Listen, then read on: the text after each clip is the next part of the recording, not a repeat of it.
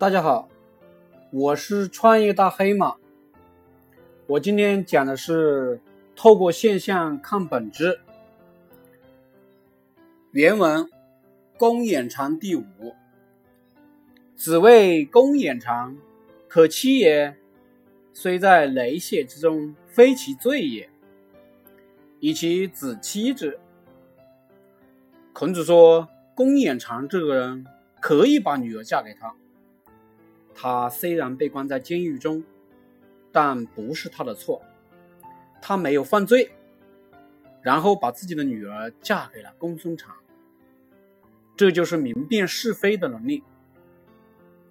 人很容易被贴上标签，只要你坐过牢了，不管是不是你的错，很多人都会自动远离你，认为是你的错。同样。很多人为什么上当受骗？只要人家把公司装修好了，台面做好了，有些人就大把大把给钱。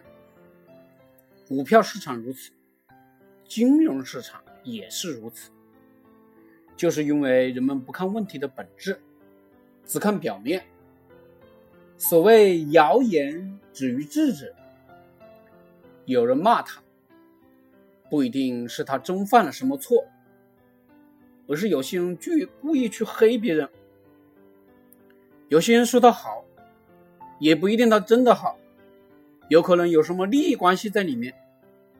所以，我们对一个人的认识，一定要亲自去搞懂，到底怎么回事，再下结论。透过标签看到本质。谢谢大家，我是大黑马，我的微信 b c a。八二五幺九幺三，欢迎大家多交流。